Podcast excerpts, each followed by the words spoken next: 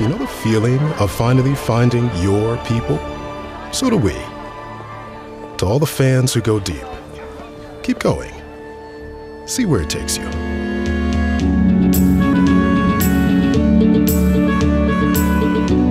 Almares, senhoritas e senhoritas, o meu nome é Pedro.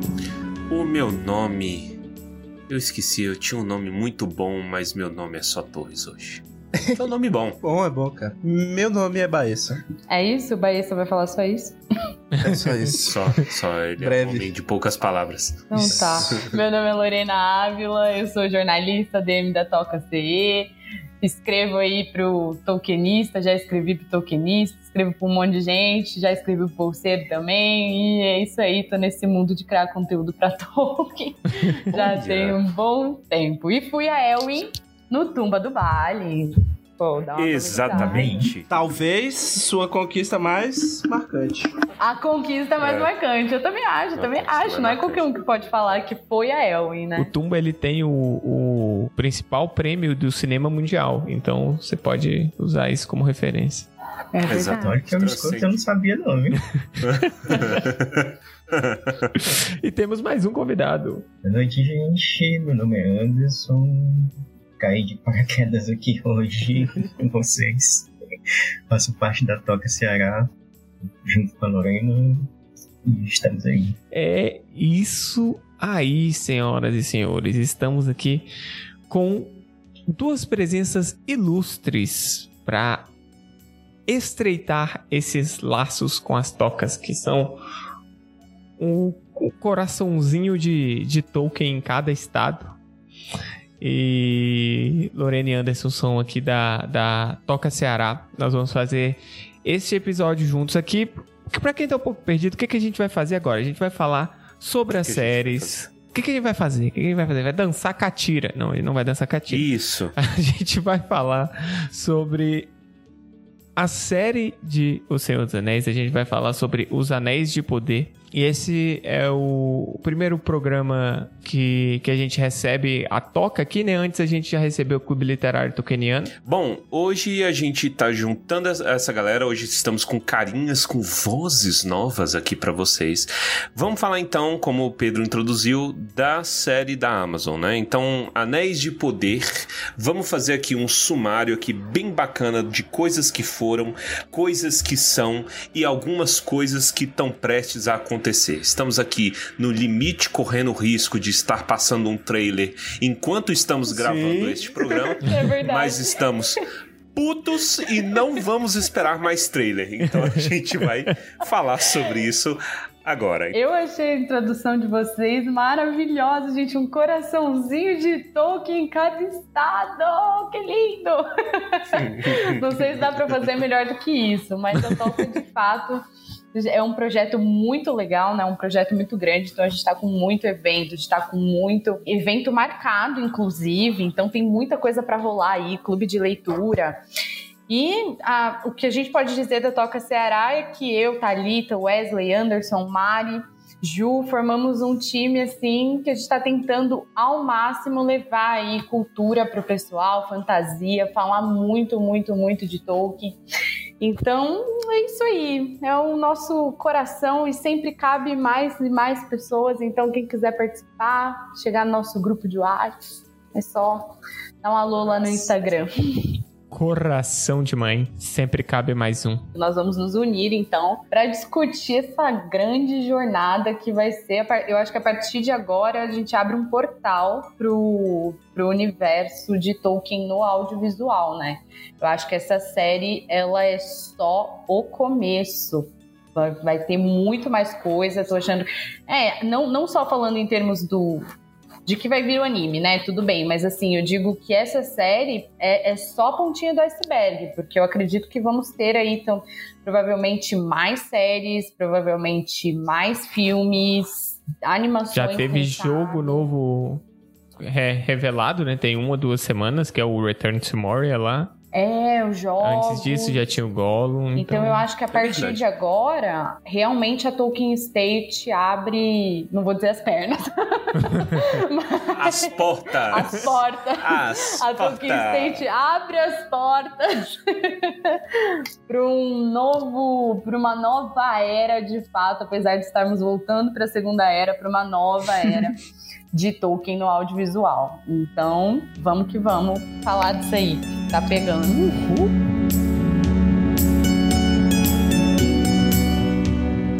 Momento Palantir. Gorila, traga-me a bola. Mas primeiro a gente vai começar com os e-mails, porque temos muito e-mail para ler. E hoje eu não estou sozinho, eu estou aqui com meu amigo Guilherme Baessa. Oi, Guilherme. Alô! alô, você, alô, amigo de casa. É, hoje tá só nós dois, porque o Pedro inventou de assistir show de macaco EAD de novo. Né? A, gen- a gente briga, por que que você não vai assistir um filme, de um, show de macaco que existe? Então é isso. Vamos começar então a leitura de e-mails. Lembrete, é, bom, nós não temos nenhum aviso. Queria agradecer a todo mundo que está ouvindo e também aos nossos assinantes do PicPay, né? Vamos então, se você não quiser ouvir esta leitura de e-mails, pule diretamente, gostosamente para o minuto 16 minutos e 23 segundos do podcast. E o primeiro e-mail de hoje é de Maria Luísa Almeida, que intitula o seu e-mail como Wrap Up SDA 2022. Ah, vamos ver. E ela começa. Cara, então o cara da. Valentino Rossi aí na Você Asa Norte. ouviu? Olha aí, tava longe pra caralho. Valentino Rossi. Lá. A Maria Luísa. A Maria Luísa começa com Oi, tumbeiros e tumbintes. Terminei ontem O Senhor dos Anéis, depois de muitos anos da primeira leitura. Estava acompanhando os capítulos com os episódios do podcast, mas não deu pra parar nesse final, fui até o fim. E agora estou desesperada para falar sobre o livro com alguém. Ah! Um dos pontos que mais me surpreendeu foi como os personagens não aparecem no livro. KKKKK. Arwen, por exemplo, só aparece em duas cenas. Legolas também pouco fala, embora seja um dos personagens mais carismáticos do filme. Entendo que O Senhor dos Anéis foi escrito do ponto de vista dos hobbits, mas senti muita falta de ouvir a voz de outros personagens. Acho que nesse ponto o filme foi muito importante para dar três dimensões aos personagens. Uhum. Verdade. O final me deixou com o quê de melancolia. Spoiler. Spoiler. Caraca, prendi minha língua. Spoiler alert. Pelo fim da Era dos Elfos, o fim da sociedade e a partida do Gandalf. E mais ainda pelo Hum. simbolismo deles estarem partindo para o Reino Abençoado. Esse lugar inacessível, onde ficarão até o final dos tempos, fora da história dos mortais. E mais para frente a partida de Sam, Gimli e Legolas para Aman. Isso é um ponto polêmico ou é bem aceito? E a morte dos demais membros da comitiva.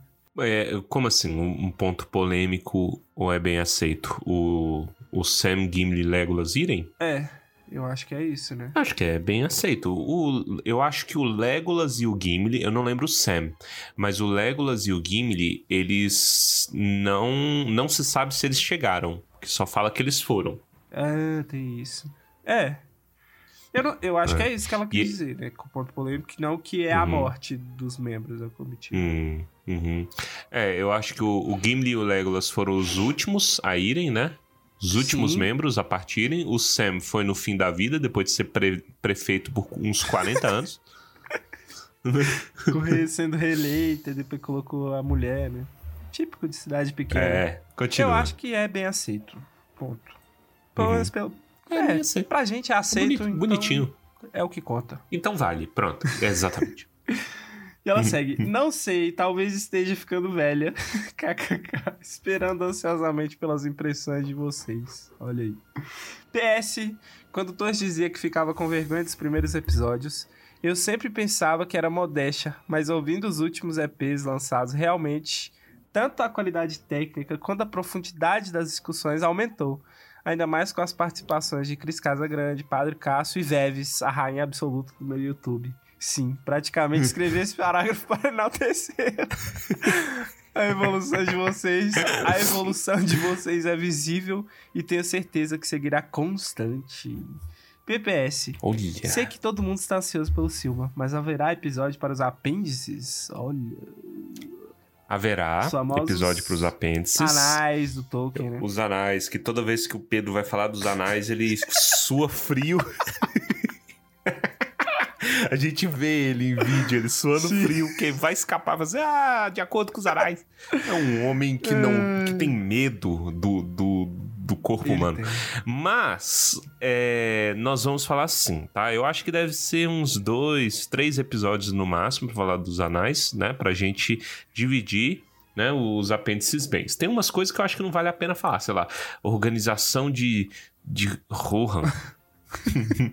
eu nunca, eu acho muito chato esses negócios, mas vamos lá, na medida do possível. É, a né? gente vai trabalhando pouco a pouco. Isso. E também pra pontuar aqui o, o PS dela, realmente, cara, a Giovana tava ouvindo um episódio antigo, Hum. eu acho que era o, o do Papai Noel. E ela falou que mesmo de lá pra cá, o Papai Noel é final de 2020, eu Sim. achava que tinha menos tempo. Mas mesmo de lá pra cá, a diferença é gritante. Olha só. De ritmo, sabe? Olha. É, é Mas assim. eu acho interessante Olha. porque, ao mesmo tempo que ela fala é, no e-mail da Maria Luísa, né, ela fala o seguinte: beleza, os primeiros episódios são bons, mas a gente. Hum, A nossa vergonha é justificada porque hoje é melhor. Eu não sei se é justificada, Isso. mas ela é, pelo menos existe por conta disso, né? Ela finaliza com: Vocês são o grupo de leitura de Tolkien que nunca tive. Abraços, Malu.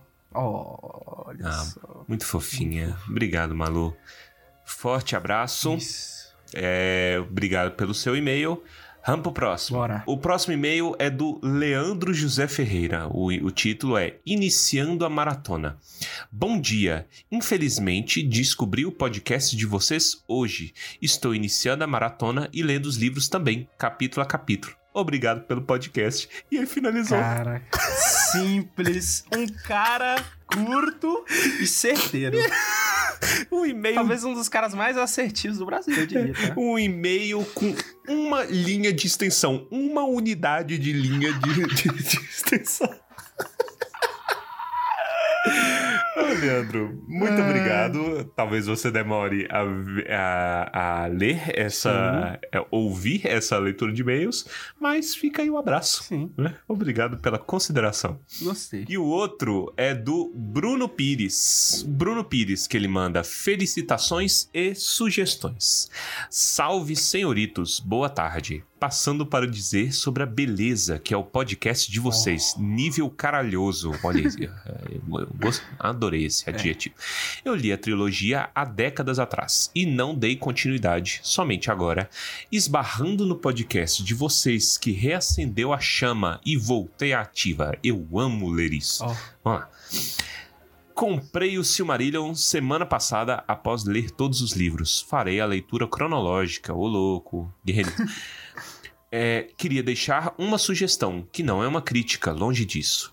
A cereja do bolo são as interpretações. Eu adoro. Em algumas cenas eu até me arrepio. Ó. Vocês são bons demais nisso. Olha aí. Que isso. Bonito. Eu sugiro que se tenha uma prévia do que está por vir dos novos episódios. Seria bem interessante os, os usuários saberem. Eu estou lá no Hobbit ainda, mas logo logo chego nos episódios da atualidade. Grande abraço e sucesso para vocês. Aí, é, é, finalizando, enviado do meu retângulo de luz. Adorei. Eu acho, eu acho legal que ele só ouviu as dramatizações do Hobbit. Do Hobbit, é verdade, você vai É? enlouquecer.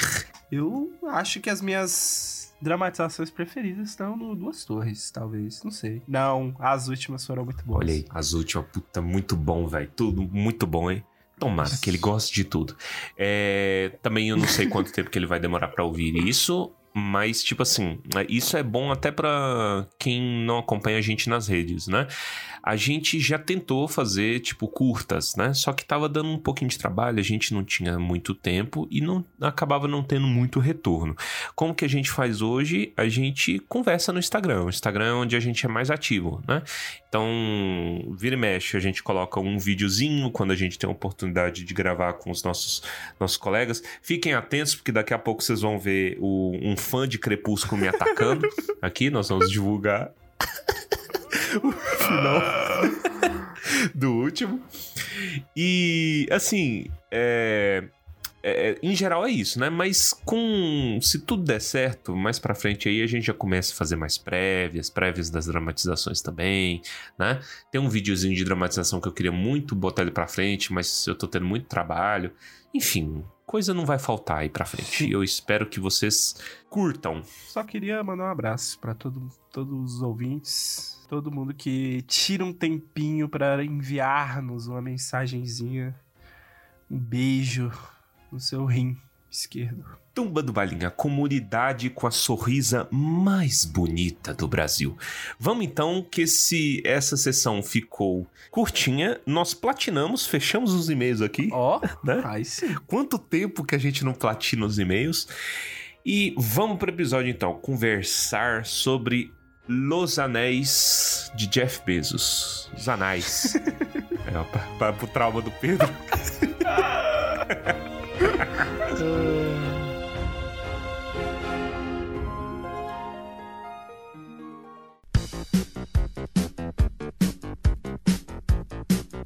E a gente começa falando de quem, então? A gente já falou sobre a série aqui em alguns outros episódios. E um, uma das reclamações que a gente tinha nos primeiros episódios era: não sabemos de nada. Temos uma Exato. foto depois de, sei lá, cinco anos. Aí tem um trailerzinho depois de sei lá quantos meses. Agora não, agora as informações estão vindo. Com tudo. A gente tá chegando na reta final, então a gente começa a ter um pouco mais de informações. Mesmo assim, a gente sabe muita coisa, ao mesmo tempo que a gente não sabe nada.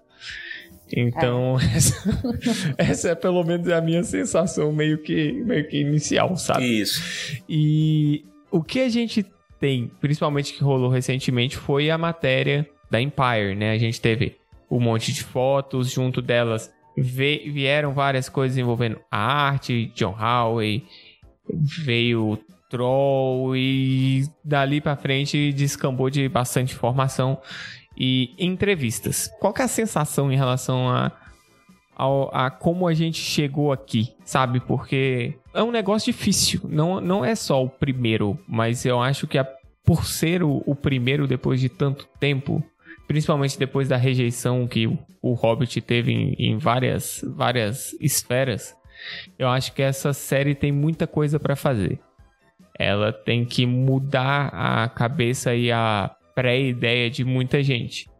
E, e para isso, pelo menos eu eu espero que a Tolkien State faça o papel de garantir que o que tem que ser respeitado seja respeitado. E é por isso que a gente gosta da presença dela, né? Sempre foi algo que a gente viu de forma positiva desde ali do início. É interessante porque tem oito anos desde a Batalha dos Cinco Exércitos, né? Eu achava Chocante. que tinha menos. Sim! Eu achava que tinha menos. Quantos anos, Aí... perdão? Ah, oito anos. É um filme de 2014. Então estamos desde 2014 sem coisas de Tolkien, né? Lançando. É interessante como o mundo era outro. Audiovisuais. Mudou. Posso senti-lo na terra eu acho Vai, que, que a nossa expectativa em relação à série não começa tão tanto agora, porque tipo a gente tem essa sensação porque foi como o Pedro falou, tá vindo uma chuva de informações, então a gente tá recebendo muita notícia, muita entrevista, foto, aí vídeo promocional, trailer e tudo mais. Só que lembramos, né, retomemos que a gente começou a nutrir essa expectativa lá em 2017, se eu não me engano. Eu ainda estava na. Onde que eu estava? não sei onde eu estava, na escola, provavelmente. Na Lagoinha. É, no finalzinho ali da, da escola foi quando falaram, anunciaram que, bom, teríamos então uma série de o, o Senhor dos Anéis. E se você parar para pensar, não vem tão longe assim da coisa do Hobbit, né? Vem praticamente ali dois, três anos depois. Do É, isso, em seguida.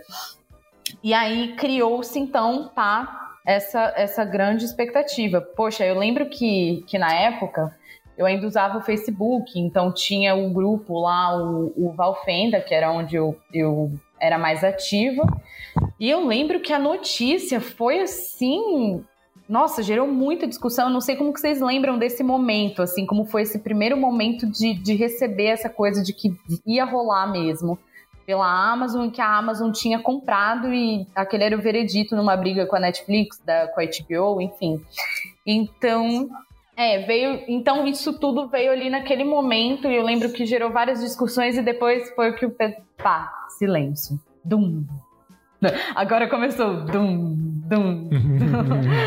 Porque foi um silêncio gigantesco e, tipo, acho que eles enrolaram muito, né, para começar, assim. Eles só compraram o negócio, mas aí veio aquela perguntinha: e agora? O que, que a gente faz?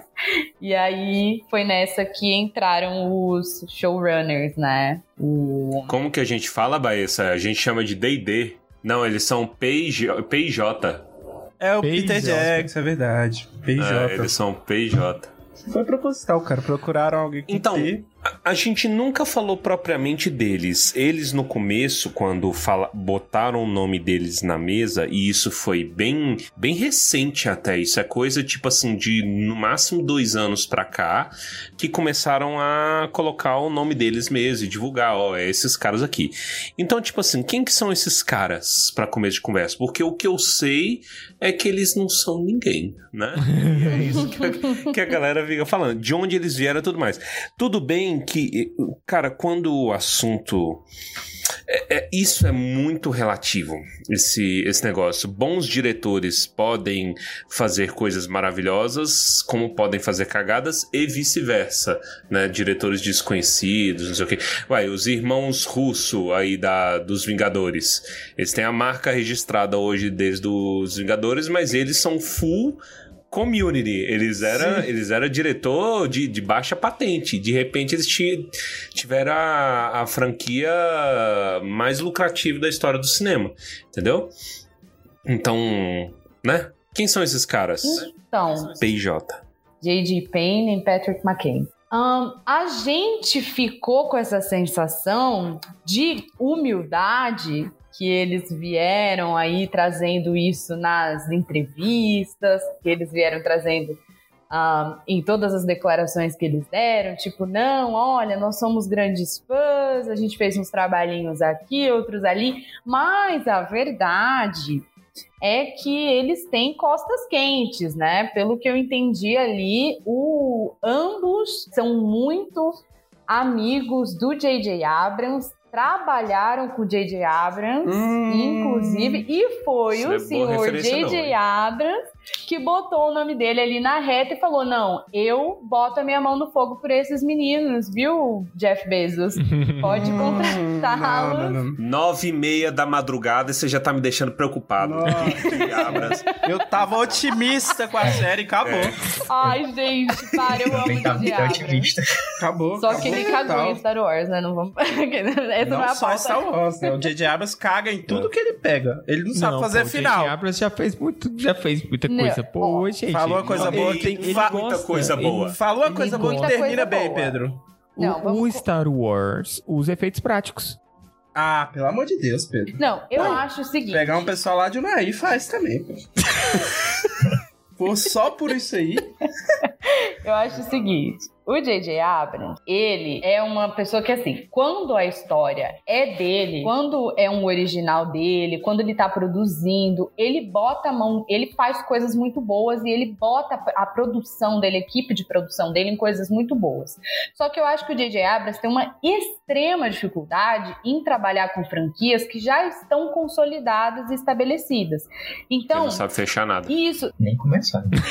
às vezes é uma questão da- do próprio autor, da questão dele, tipo, dele ser escritor e de repente não conseguir trabalhar muito bem uma coisa que já vem pronta, que é uma, uma história que já tá pronta, por exemplo, é, o Star Wars, que já vem do, do JJ, do, oh, do George, eu tô misturando tudo, do George Lucas. É muita sigla, é, É muita muito sigla. J, é muito G, é, É. muita coisa. Então eu acho que essa é a questão de- do, do, do Abrams, assim, eu, eu já acompanhei muita coisa dele, eu tenho até um livro dele aqui, e ele é muito pirado, então quando ele vai desenvolver umas coisas é, originais, assim, ele manda muito bem. Na produção também, ele tá na produção de Westworld, que é uma série muito boa da, do Que cagou. HBO. Na terceira Uhum. temporada. Didi Abras? Ah, agora eu entendi Ah por que tá ruim. Ai, Ele fez- vocês acham ruim? Ai, Ele Gente, fez a terceira Cloverfield, temporada a rua eu- Cloverfield Nossa. 10, gente. É um dos Ele melhores produziu, filmes. até onde eu sei, ele tá na tempos. produção, tá, gente? Não Hum. chega a ser na direção, nem no roteiro. Mas Westworld é, é bem grande. Mas É, você sabe a que- título... Hum. Ah. Pode falar. Não, fala, fala, fala. Você sabe que a terceira temporada, eu fiquei sabendo disso, os produtores e talvez os diabos A Lisa Ann e o Nolan. pediu pra série ser um pouco menos cerebral pra atingir mais gente. Nossa, Rolou esse papo na terceira temporada, porque a primeira e a segunda temporada são muito cabeça. caramba. Mas isso faz sentido no contexto da história, porque pra mim a inteligência mesmo é só a primeira temporada, velho. É, A primeira temporada ela é perfeita como ela é, assim, desse coisa de inteligência, a ideia de robô, você tá num ponto de vista de robô, então as coisas é louca mesmo, porque eles não sabem a realidade. A gente tem essa sensação, isso é perfeito em Westworld, primeira temporada. Aí depois nossa. Ai, gente, eu gosto muito. Eu não tenho essa visão, não. Eu Nossa, gosto bastante, mim- mas eu confesso que eu demorei pra engatar, viu? Então, Uhum. de repente, é uma questão, né? Bora, bora voltar pra pauta, então, que a gente já se perdeu tudo de novo. É, então, e, e voltando a falar do- dos dois showrunners, né?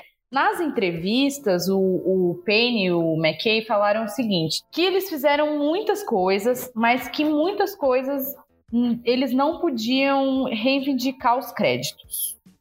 E aí, o que eu queria me concentrar é no seguinte: é, nos Estados Unidos existe mesmo um movimento já de roteiristas é, do cinema e da televisão para ter essas, para poder reivindicar créditos de coisas que foram feitas e para poder mudar um pouco a legislação do que está rolando por lá. Porque isso acontece muito. Às vezes os caras trabalharam pra caramba em coisas que a gente nem imagina, tipo, coisas assim grandiosas, digamos assim, e eles não puderam realmente colocar que eles fizeram esse trabalho por uma questão de contrato e tudo mais. Lá, pelo que eu sei, existe uma certa desvalorização do trabalho desses profissionais. Então, eles estão agora em, em- se reunindo em sindicatos e indo para cima, porque são, são muitas questões, não é só essa, mas eu acho interessante a gente contextualizar as pessoas que estão ouvindo para entender o seguinte: não é que Payne e McCain são dois Who que caíram de paraquedas, apresentaram uma proposta pro Bezos, ele foi a primeira, ele pegou e, e falou: não, vamos fazer. Pode ter sido isso também. Pode, Nunca se sabe, sempre pode. Mas eu acho que a gente é, é bacana a gente trazer uma contextualização de como funciona esse mercado no geral, para a gente entender também que não é só uma questão de tipo, ah, vamos pegar essa história e vamos fazer isso. Não, é, primeiro, precisa realmente trazer pessoas que já têm uma vivência, que já está na indústria há muito tempo e que conseguem, por um meio ou por outro, comprovar que fizeram muitas coisas e que tem muitos créditos aí em vários trabalhos legais. E também tem toda essa questão de que precisa ter um bom, um, um bom pitching, de que precisa organizar a coisa da melhor forma possível. Então, eu só queria trazer esse ponto mesmo para dar essa contextualizada da luta dos roteiristas, porque eles são roteiristas raiz mesmo, isso é importante dizer, eles têm muito trabalho de roteiro de produção, pelo que eu dei uma olhada aqui, e também pelo que eles mesmos falaram nas entrevistas, e às vezes, tipo, a gente fica com essa sensação porque a gente tá vendo só a superfície, né? E a gente nunca ouviu falar, não são pessoas muito famosas, mas enfim, eu queria trazer essa contextualizada. Eles estão nessa vida de roteiro há muito tempo. E é, para você dar esse passo para se tornar showrunner, você tem que realmente assim. Não é, não é como aqui, por exemplo, aqui no Brasil a gente está entendendo isso agora. É, você tem a Amazon que coloca uma atriz como a Ingrid Guimarães como showrunner e um ator como como que é o nome dele? O, o Lázaro Ramos como showrunner. Só que lá nos Estados Unidos, né, o que se sabe sobre os, os, os, showrunners é que eles, assim, tem todo, ficam nessa vida de roteiro muito por muito tempo, por muitos anos, até que eles tenham, que eles fazem um, um, projeto, né, um pitch, apresentam isso, isso é aceito por determinado canal e aí eles conduzem essa essa história. Então, na verdade, eu acho que a trajetória deles até até onde eu vi assim, e baseado no que eu sei por já estudar roteiro e querer embarcar aí nesse caminho, é uma trajetória coerente, assim. Eu lembro que o Kik e o D&D, que é os trouxa de Game of Thrones, e eu trato eles assim mesmo. O que eles falavam é que eles tinham noção que o pitch deles foi um papo com o George Martin, né? Que ele perguntou: é, o Jon Snow é filho de quem? E aí eles responderam, eles tinham a resposta, né, da, da, da Liana, e eles falam assim, ok, aprovado. Então, muito bem, né? Então vocês percebam que essa foi a primeira pergunta que o George Martin fez para eles, e foi a que eles menos responderam, porque eles, eh, eles deram a resposta e não desenvolveram em nada, não significa nada. Então, assim, todas essas coisas prévias, assim, é, é, é, bom a gente ter conhecimento para a gente saber o que esperar, mas muitas vezes a gente é, su é surpreendido positivamente ou neg negativamente, né? Não dá para saber, é realmente uma roleta, né? Envolve o que a gente coisa. É, Muita o que gente. a gente vê, tipo assim, com, agora que tá desenrolando e tem mais informação, a gente acaba tendo opiniões sobre a condução deles, né? E na maior parte, tem sido positivo, né? Então a gente tem, por exemplo, em algumas ações de marketing, a que mais ficou famosa recentemente foi que eles chamaram a galera, né? A galera, todo mundo chamou todo mundo menos o Tumba do Balim para ir lá, né? foi, foi em Londres, Perdoável. não lembro. Sim, foi, foi em Londres. Londres. Foi em Londres. Sim. Foi, foi em Londres. Chamou eles em Londres para bater um papo. De fora. Exato. A gente. Nós, em primeiro lugar, né? É. Não chamou Mas a gente para fazer orc, não chamou a gente para fazer Nada. elfo, e não chamou a gente para fazer nem nem uma planta, pô. Nem é. planta. Então, assim, ofensivo, saiu tá? notícia, tá? saiu notícia que vão ter orcas Vou ter orc fêmea. Orcas. Se eu deixar meu Orcas cabelo é um crescer. ótimo nome. Se eu deixar meu cabelo como, crescer, eu consigo. Como que é a tradução de orc em fêmea na HarperCollins? Orca, por favor. Por favor, Reinaldo. Traduza orcas. Manda pro Ronald essa aí. o Ronald, Ronald, orcas. Vamos lá, Mas fica ligado. O... Foi muito legal que, que a gente tenha tido que a gente tenha tido representantes brasileiros indo nessa indo nessa viagem e é bom e assim foi uma viagem fora do, do comum no sentido de que foi realmente uma experiência em Londres é, para poder visitar os lugares onde, onde Tolkien já esteve e tudo mais juntar eu, isso eu a, acho... um networking intercontinental é. muito louco eu acho que chegou a ter meet and greet com os, os showrunners, não teve? Ou eu não sei se foram todo mundo, porque eu não duvido que tenha sido muita gente, afinal de contas estamos falando do mundo inteiro. Então tem, tem doido com o Senhor dos Anéis no mundo todo. Não sei como é que foi o foco, mas, por exemplo, aqui do Brasil teve bastante, gringo teve bastante também opinando. E aí, muita gente teve a opinião. Por virtude do, do, do Tumba do Balim, eu acabei tendo muito contato com a opinião de um tolkienista gringo que eu acompanho há muito tempo, que ele é um dos maiores estudiosos que eu vejo por aí e recomendo o trabalho dele, que é o Corey Olsen, né? E o Corey Olsen, ele chegou numa hora e ele falou assim: "Eu estou positivamente surpreso. Primeiro, os caras são simpáticos pra caramba, né? Falando, parece ser apaixonado pra caramba. É, olha, é amor, é o negócio. Só o amor faz o mundo andar, já dizia Lindinha. Então, isso chamou atenção. Mas outra coisa também me chamou atenção. Que, e aí eu jogo aqui na mesa para vocês. Não sei se vocês chegaram a ver esse ponto. Que o Corey, ele tava falando do. Que esse chamado do, de Tolkienistas do mundo todo pareceu um pouco controle de danos isso, impressão dele, tá? É, ele falando. Pareceu controle de danos. Em que sentido? Eu falei assim, galera, tá bom mesmo. Vem cá ver. com os próprios De- olhos. deixa, deixa eu mostrar que tá Eu acho, eu acho que nós não convencemos ninguém até agora. Entendi. E por isso estamos chamando. Ele, ele sentiu essa vibe. Depois que ele foi, ele disse: Hum, tá massa. Eu, eu, eu estou botando a mão no fogo por isso. Se o Corey Olsen bota a mão no fogo, eu boto a mão no fogo. E aí eu falei: Ah, tá Teve massa. uma outra galera que foi, agora eu não lembro qual que é, que ah, eles falaram que a série é o que deveria ser. No sentido de que é muito difícil expandir um mundo que foi. Se você quer fazer com que esses showrunners não durmam à noite, imprime aquela foto do Peter Jackson com os 12 Oscars e bota na porta dele à noite, ah, na porta da casa dele, ele vai chegar em casa, ele vai dormir com aquilo olhando falando: "Ai, meu Deus do céu. Eu tô fazendo, eu tô mexendo aqui, eu tô pondo meu dedo aqui". Então, Esse é o trash hold aqui, ó. Toma, entendeu? Se vira.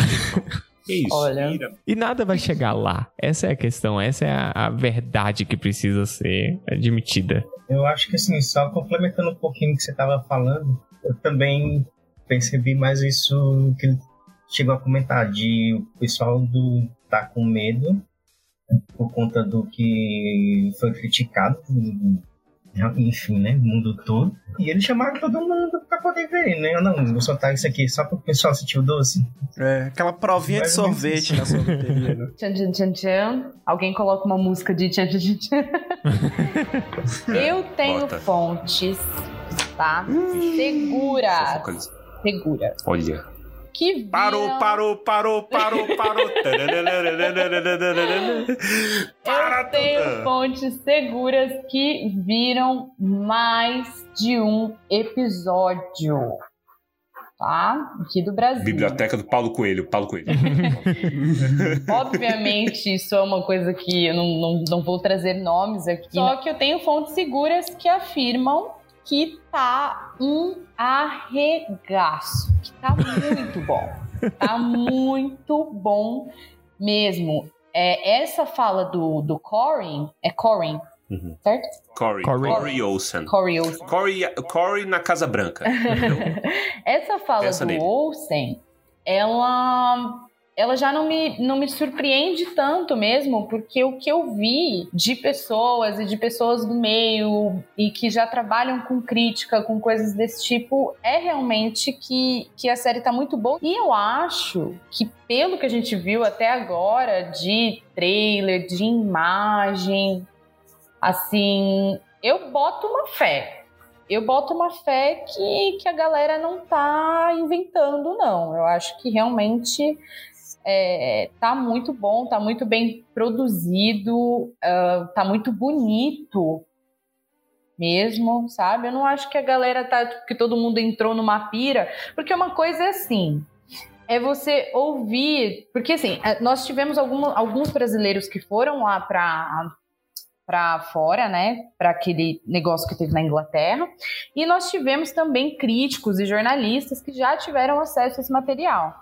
Então, é, e, e aí quando você pega todas essas pessoas, e pessoas de fora, e pessoas daqui do Brasil, que já tiveram, que já puderam ver um pouquinho, e elas falam, não, realmente, o que a gente viu tá muito bom, tá muito ok. Aí já não é mais um, um- não dá pra dizer que é tipo um delírio coletivo, né? Não, tá todo mundo delirando, tá todo mundo no hype, porque a gente sabe que o que mais tem nesse mundo de Tolkien é gente chata e preparada pra quebrar tudo, pra jogar pedra, pra falar que tipo que não, pra criticar, pra não sei o quê. Então acho que se essas pessoas tiveram esse sentimento, é porque tem alguma coisa ali que vai dar bom. A gente não sabe se tudo, porque nem elas podem dizer isso, né? Algumas viram alguns minutos, outras viram um episódio, dois episódios, mas mesmo assim não é o produto inteiro, né? Se a gente for, for falar, tipo, se fosse no passado uma pessoa que vê o- os primeiros episódios de Game of Thrones ou as, ou as primeiras temporadas e comparar com o que foi o final de Game of Thrones, por exemplo, não dá, né? Tipo, Com foi certeza. Ainda mais sendo J.J. Abrams.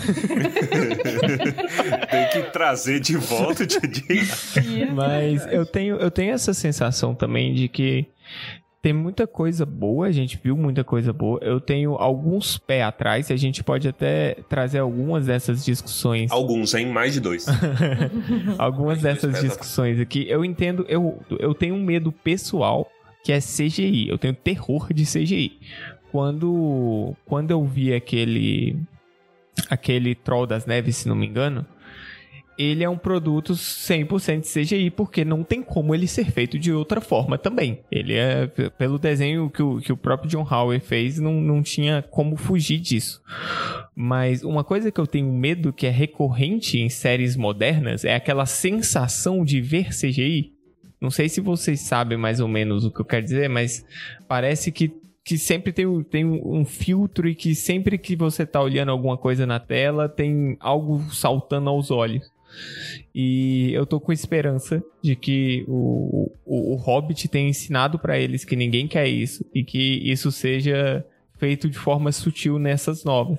Mas a gente oh. não dá para ter noção disso nos trailers. Pelo menos pelas imagens dos orcs que que mostraram, aparentemente tá, tá perfeito, sem CGI nenhum. Muito boas, muito é, boas. Muito, gente, eu achei é. lindo. Foi importante essas imagens perfeito, dos orcs. Lindo, né? Lindo na feiura. Lindo dentro do conceito Torres de lindo.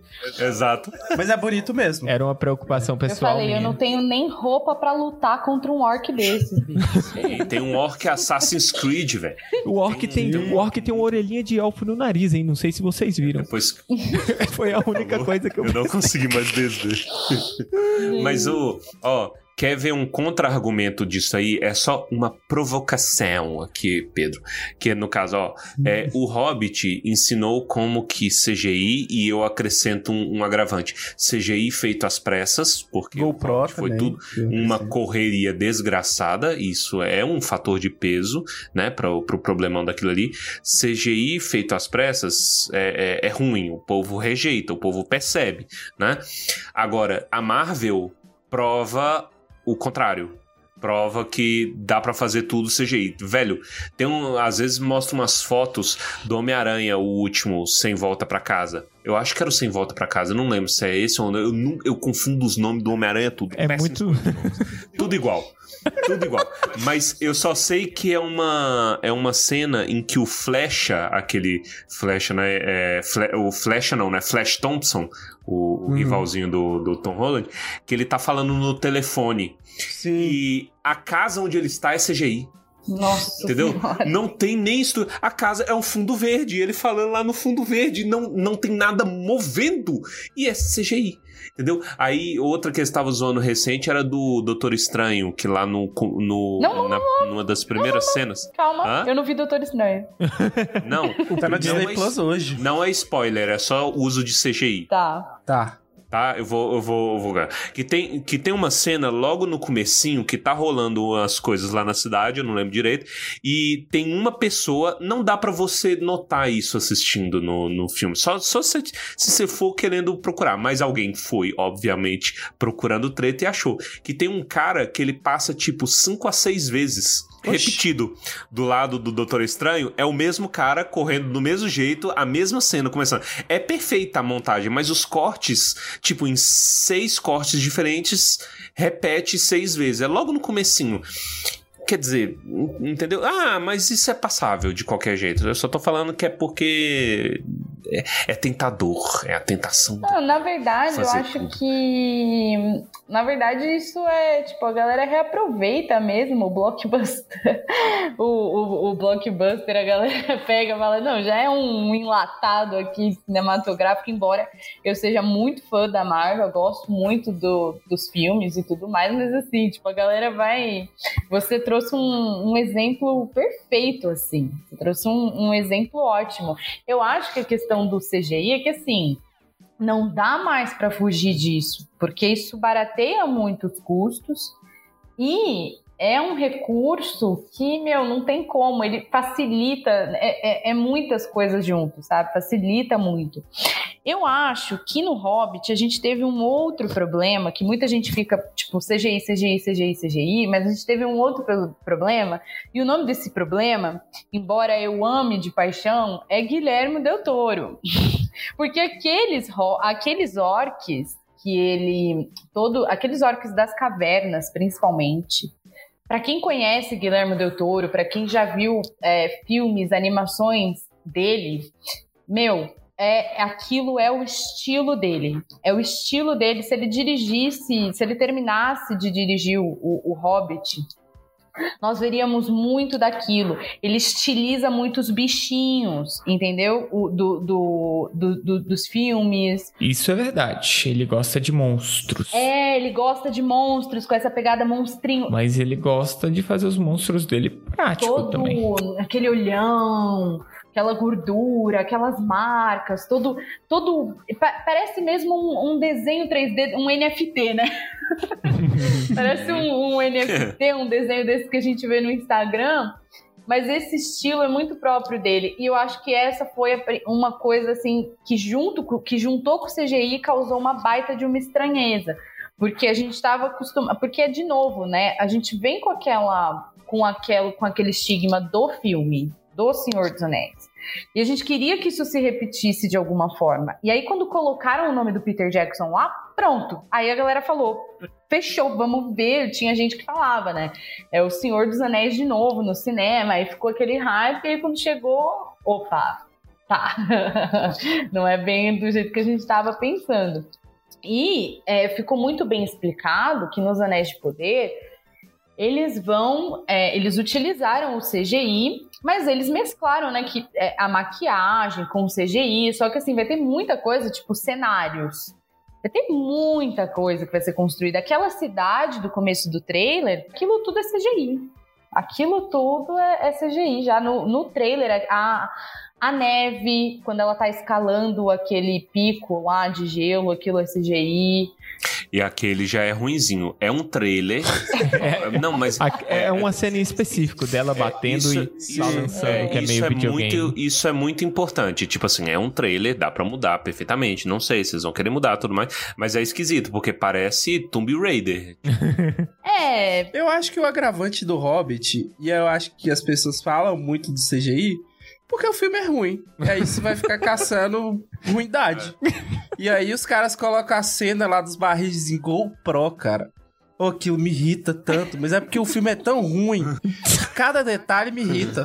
ai, gente. E aí é isso. No primeiro, no primeiro tumba, tumba do Balim que a gente nunca lançou, a gente falou pra falar um pouco do filme do Hobbit e o Baez ele simplesmente destilou ódio contra o filme. Isso tem 10 anos atrás. Porra, Cara. O olha que doideira, porque os filmes do Hobbit juntaram a gente enquanto grupo, assim, porque a gente foi assistir com a camisa e tal. Mas depois que acabou o terceiro, eu me afastei de Tolkien, cara. Eu fiquei com gosto ruim na boca. Nossa, meu Deus, Vamos quanto parar ódio. de falar desse Vamos filme. falar. o primeiro Não, filme é não. muito bom. Ó, eu acho o seguinte, outra coisa. Gente, eu vou falar uma coisa pra vocês. A minha experiência é completamente diferente. Por quê? Porque eu já venho de uma de uma situação que eu que eu me transformei numa fã de Tolkien por meio dos filmes. Então eu assisti os filmes primeiro durante muitos anos, nem sabia que era um livro, depois dei uma pira, descobri que era um livro, Os- aí comecei a Os filmes do Hobbit ou os filmes do Senhor dos Anéis?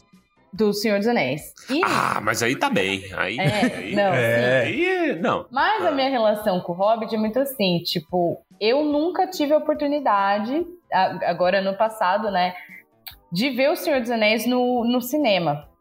Então, gente, pra mim, assistir o Hobbit no cinema, eu fui, eu acho que eu fui umas seis vezes só no primeiro filme. Nossa, mas o primeiro filme é bom. O primeiro filme, o primeiro filme eu saí feliz. primeiro é Várias sólido. vezes, gente. Eu gostei, eu gostei bastante. Eu tenho, eu, eu entendo as críticas, eu respeito as críticas.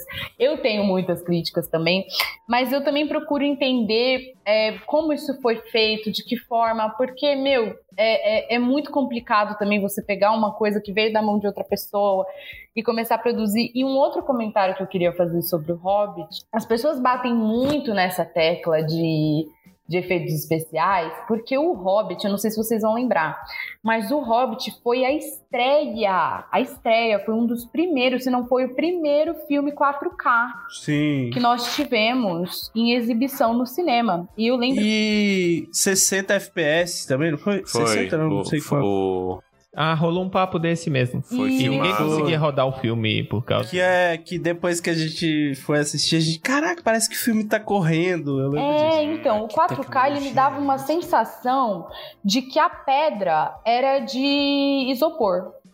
Papel celofane dobrado Eu não com sei cola se branca. é. Tem uma, Star Trek, The Original Series. tem uma cena que o, o Gandalf, ele tá em algum lugar, não lembro aonde, não lembro fazendo o quê, e eu lembro que eu olhei para aquela pedra, que tinha uma pedra, e eu falei, gente, essa pedra parece isopor.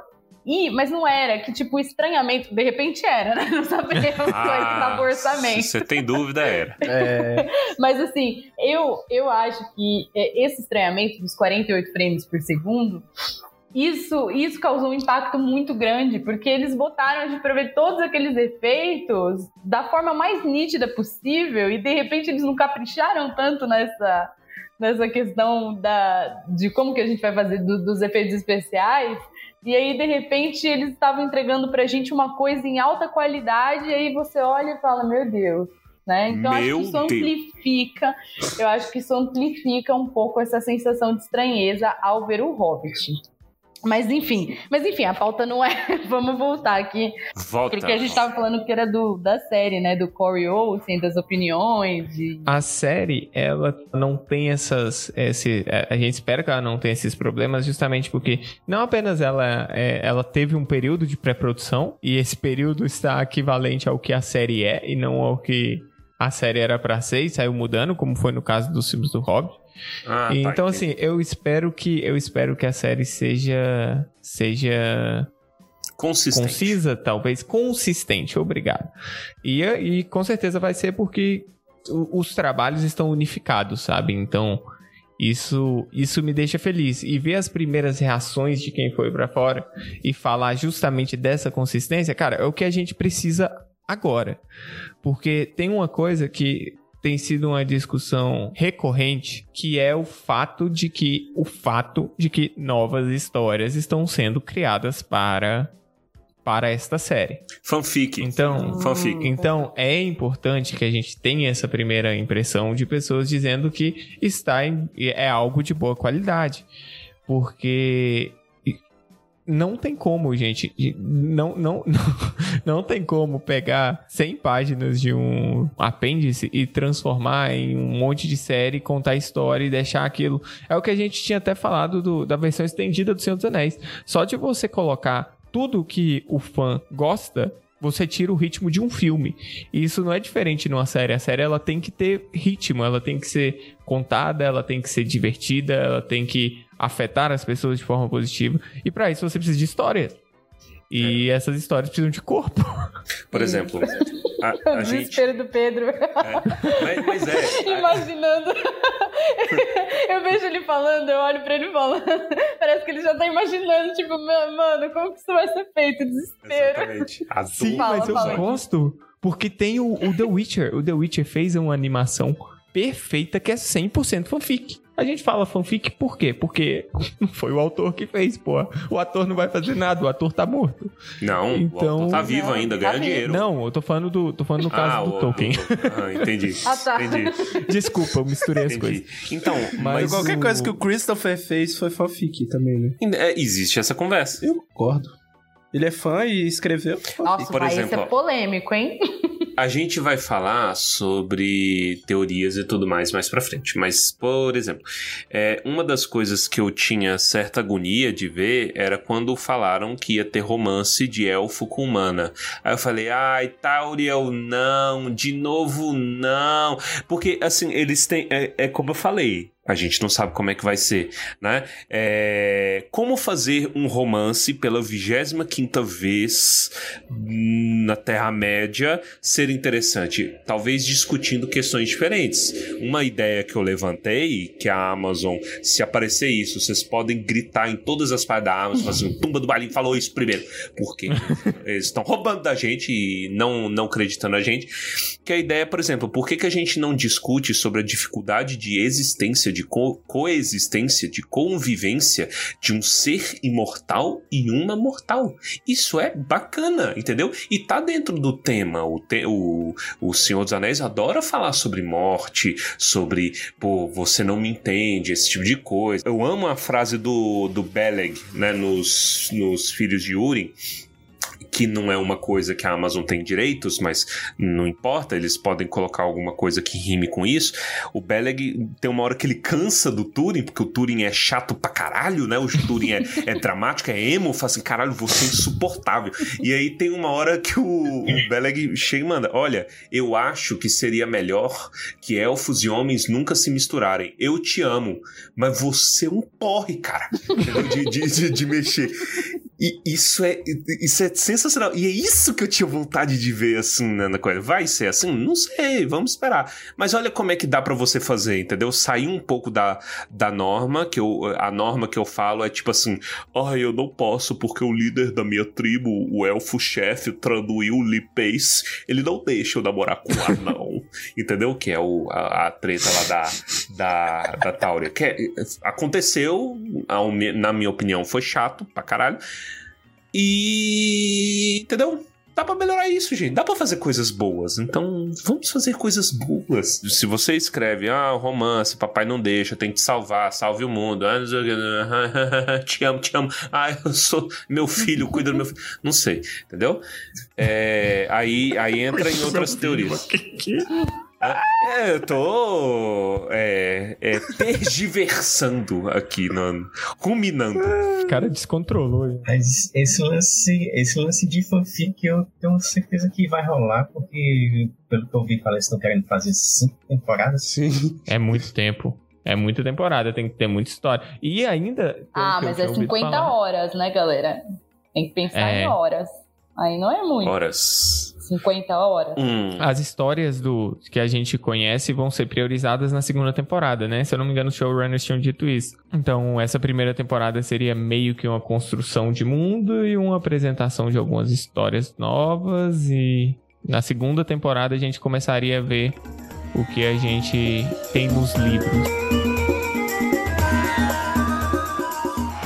De renascer sem precisar morrer. Eles ouviram o chamado, cerraram as grades de suas prisões imaginárias, venceram seus medos e saíram para o mundo.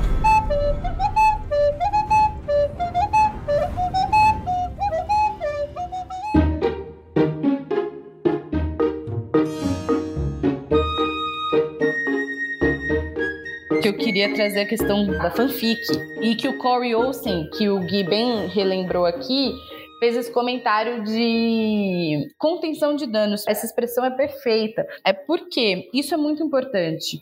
E aí é uma discussão que eu estava tendo também num desses grupos da vida aí, que eu estava falando sobre isso. Porque quando você começa a criar muitos personagens novos e muita coisa nova, você tem que ao mesmo tempo entrelaçar a vida deles com a vida dos person das personagens principais. Então, aquele humano que vai contracenar com a Galadriel, a vida dele tem que estar de alguma forma, vai cruzar com a dela e eles vão ter que fazer, transformar isso numa história. Quando você coloca. Então, quando você coloca muito personagem novo, e isso é uma, é uma, é uma preocupação que eu tenho, porque eu acho que a questão de, de fanfic, tá, vamos falar, muita coisa entra nisso mesmo, né? Você acaba criando, mas, por exemplo, quando você pega o Hobbit, o Hobbit teve a Tauriel foi ali uma uma baita de uma intervenção, só que, tipo, deu para controlar porque não influenciava muito. Era uma coisa, é um ponto dentro do livro que a gente também não tinha muito do, do Killy, também não tinha muito do Legolas. Então, é, é uma coisa que, assim, eles pegaram esses três pontos e encaixaram ali. E isso é muito importante. De que maneira nós vamos encaixar essas personagens dentro dessa história? Como que a gente vai fazer isso? Então, a minha preocupação tá nessa questão de que, tipo, vai ter muitos personagens novos Entendeu? Esse, para mim, como começou a sair muita coisa de personagem novo, ah, esse daqui é um personagem que não existe, aquele outro é um personagem que não existe, aquele outro é um personagem que não existe, aquele outro é um personagem. E muita gente que não existe até então, que começou a sair nos cartazes e nas coisas promocionais, nas coisas que eles foram divulgando.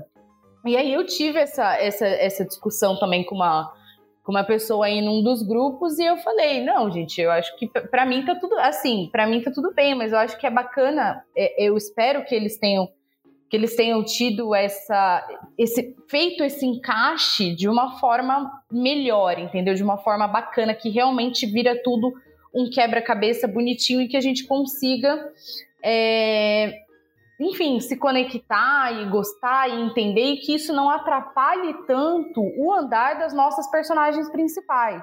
Que é Galadriel, Elrond. Celebrimbor. E... Celebrimbor, isso. Então, tipo, que não f tanto. é, não, mas, mas você tem razão. E isso, inclusive, é um zeitgeist do nosso tempo, que é o bait and switch, né? Como assim? Fale português, animal. Atrair e mudar. Exato. Eu estou pagando dólares para ver Obi-Wan. Eu não quero ver os inquisidores. Eu quero ver o Obi-Wan.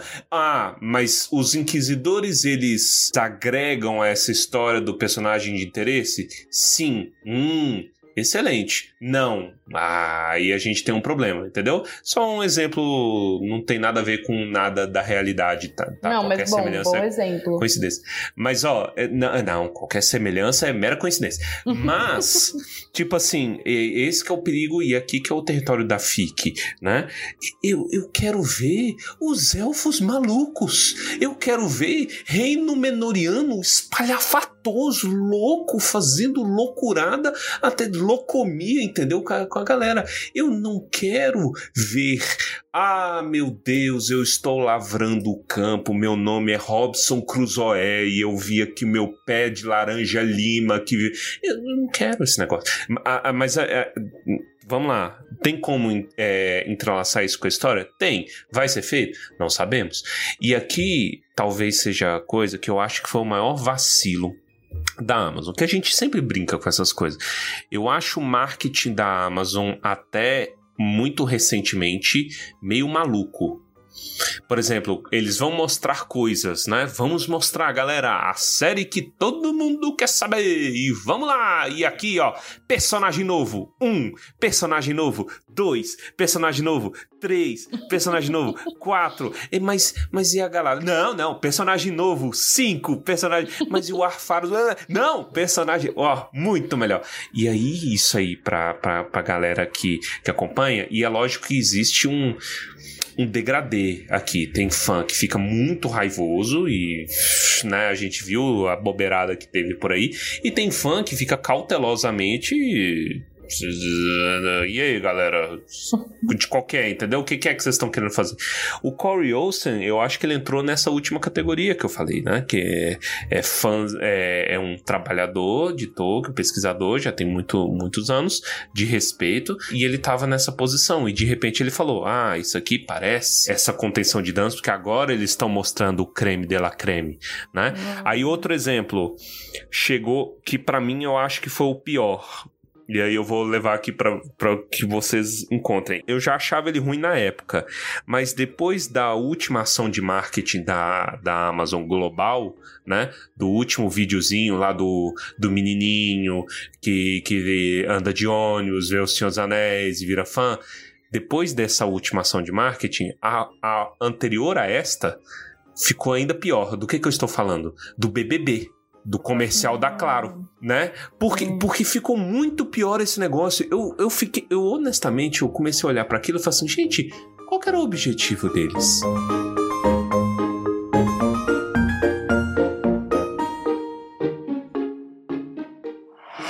De renascer sem precisar morrer. Eles ouviram o chamado, cerraram as grades de suas prisões imaginárias, venceram seus medos e saíram para o mundo.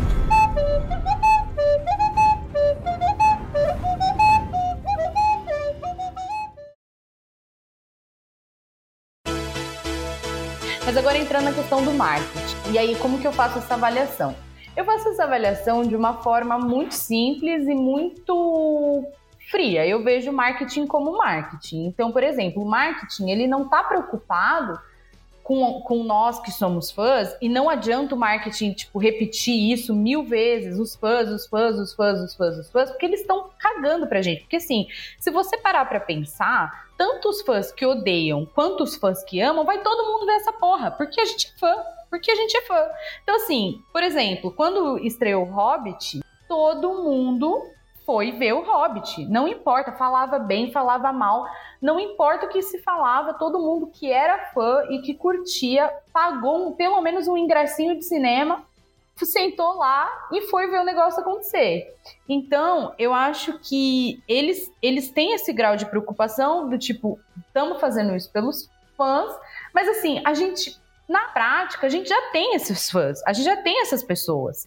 Porque se elas não assistirem a série, elas vão comprar o The Fall of Númenor no, na Amazon Prime, no, no Amazon. Aqui na minha No lojinha. Amazon do Bezos. É, na, na Amazon Lojinha, Amazon Store. na. Amazon Lojinha. Então, a gente já tem essas pessoas. Então, quem, quem que a gente quer agora? Que, pra onde que a gente vai levar isso? Pra onde que a gente vai levar Tolkien? Como que a gente vai, vai distribuir? Como que a gente vai fazer isso chegar nas, em, em pessoas que podem se tornar potenciais consumidoras, potenciais leitoras, que vão gastar comprando livro? Porque eu acho que é disso que se trata. Quando O Senhor dos Anéis, o filme, e aí falando do filme, ele chegou na minha família, cara. Ele chegou na minha tia, ele chegou na minha mãe. E aí ele chegou em mim. E é desse movimento que se sobrevive essas franquias que vão angariando gerações, entendeu? Então eu acredito que o foco da, da Amazon, e aí quando ela pega um BBB, por exemplo, meu, é, não tem como. BBB é o nosso Super Bowl. Tá todo mundo vendo isso. Assim, tipo, eu não vejo, imagino que vocês não assistam também. Não, não o desse ano eu não vi mesmo. eu não, Isso eu- não, eu não assisto por uma questão de não curtir. Mas assim, é, é, é, é impossível. Tá todo mundo vendo, tá todo mundo falando disso. Então, puta, onde que a gente vai colocar? Globo, uma das maiores audiências do, do país. Então o cara do marketing vai sentar lá e vai falar, puta, aonde a gente vai colocar isso? Como? É, tem, tem uma coisa que eu tava pensando também, porque, por exemplo, essas ações de marketing, elas são pensadas com muita antecedência, né?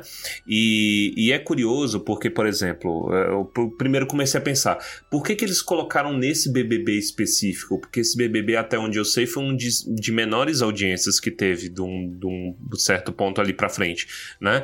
Ele flopou mesmo, sei lá, é, é, um mês a galera já tava falando que tava flopado e tudo mais. Entretanto, o marketing, eu acho que ele, ele decidido muito antes Ah, disso. Então ele já tava com o olho aberto e fala assim, ó, brother, isso aqui vai dar bom, né? Então eu acho que Isso. deve ter- até... Eu não sei como é que é essa discussão, né, em salas fechadas, se é nego xingando muito, falando assim, ah, não ganhei teu dinheiro porque flopou o Big Brother, não sei o quê.